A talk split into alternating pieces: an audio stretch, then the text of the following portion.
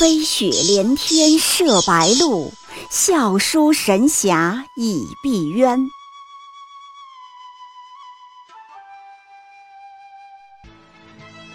如果说古龙的小说像冰水，越喝越觉得心寒，写透了人情凉薄，那么金庸的小说就像烈酒，起初苦涩艰深，入口醇厚，回味无穷。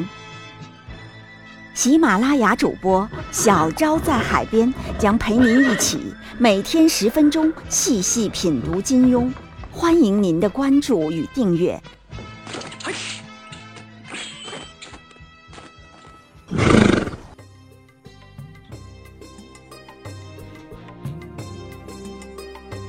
第九十四集，金庸告诉我们的：多提领导的名字。话说，在官场和职场上混，要有一个基本觉悟，说话呢要多提领导的名字。有人会说，这也叫基本功？我领导的名字不好听怎么办？像你这样的人啊，最好直接交辞职信走人算了。早点给别人腾位置，自己没戏了，不要影响别人进步。领导的名字哪里可能有不好听的呢？哪怕你的领导叫做王钢蛋儿、张狗剩，那也是世界上最美、最隽永的名字啊！要是评论区有人留言给我说“小昭在海边”这个名字取得太好了，一点都不 low。我就呀，天天都想给他上墙。其实，在金庸先生的书上，就深刻的阐释了这一道理，里面呀有很多经验和教训呢。比如《笑傲江湖》里，嵩山派了一个工作组去衡山检查工作，在这个工作组里有一个人叫费斌，他到衡山一开口讲话，就让我立刻五体投地。崇拜之情如滔滔江水连绵不绝，因为他的讲话里面啊，全是领导的名字。他露面开口的第一句话就是：“奉盟主号令。”你看，一切工作的出发点就是老大哥的号令，开头五个字就把我是谁。我为什么来？我奉谁的指示来说得清清楚楚、明明白白。接下来，费斌可以说是句句不离左盟主。左盟主言道：“左盟主吩咐了下来。左盟主定下两条路。左盟主吩咐兄弟。”我简单统计了一下，费斌在衡山的发言提了九次左盟主，其中左盟主言道说了两次，左盟主吩咐也说了两次，此外还有别的表达方式，比如俺师哥，更是亲切加亲热，就和猪八戒说我猴哥，差不多。所以说，费斌在嵩山很红，比排在他前面的人还红，这是有原因的呀。看看人家费斌，咱们再看看自己，扪心自问，平时出差时讲话发言，你们有没有过像费斌同志一样，连提九次领导的名字？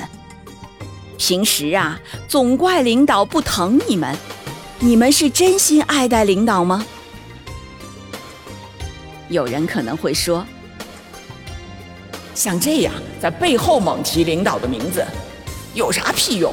领导又不在场，听不到，难道马屁拍到空气里去吗？这就是典型的拿义务了。像这样的人，最好你也直接交辞职信走人算了，早点给别人更有出息的腾位置。一定要切记啊！提领导的名字，不但要当面提，更重要的是背后提，要做到领导在场和不在场一个样，人前人后一个样。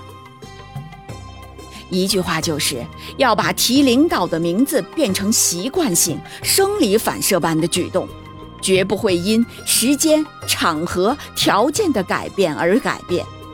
三句话不讲领导的名字就不自在，五句话不植入领导的名字就难受，比最强的烟瘾、酒瘾还要厉害。就像费斌，不但在嵩山上要把左盟主按诗歌挂在嘴边，哪怕到了衡山、泰山、华山，乃至天山、昆仑山、阿尔卑斯山，也要一样做到左盟主不离口，甚至还要说得更积极、更频繁、更虔诚。你要相信，忠心从来都不是白表的，千万别怕浪费。你背后的忠心表的多了，时间一长，总会有人传到领导耳朵里去的。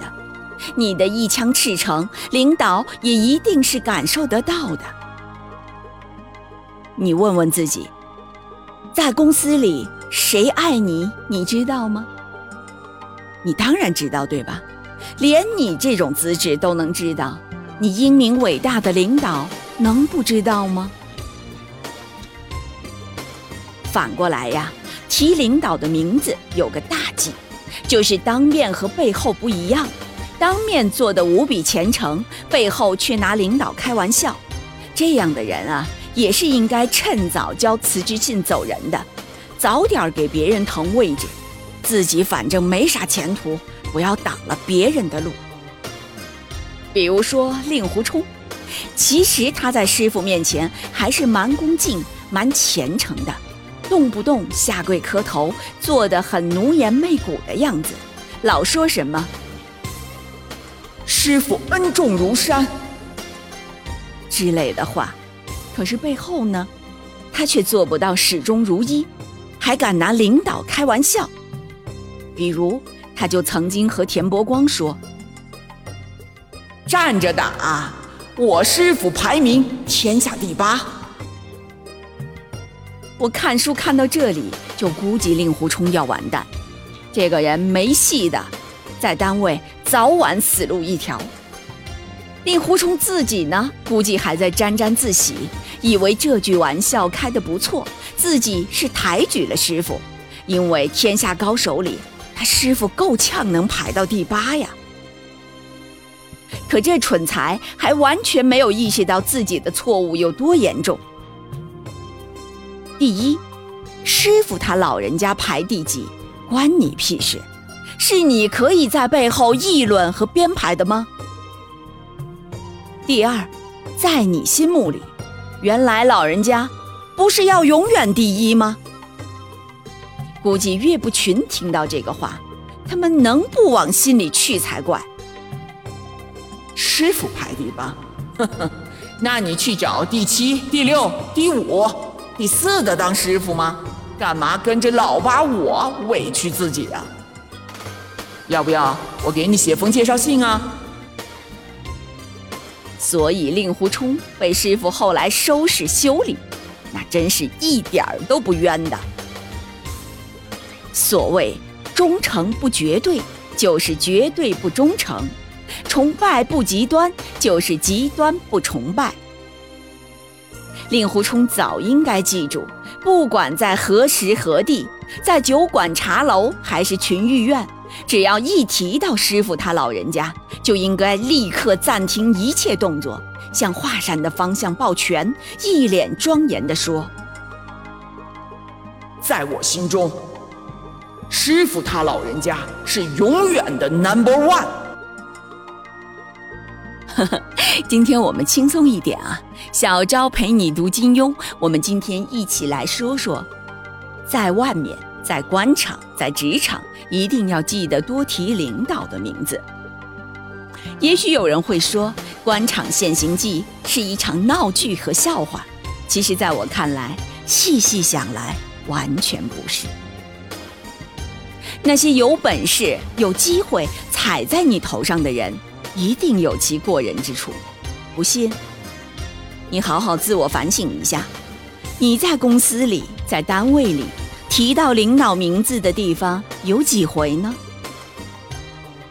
可千万别学我，等到被人排挤、被人穿小鞋的时候，才知道这个道理。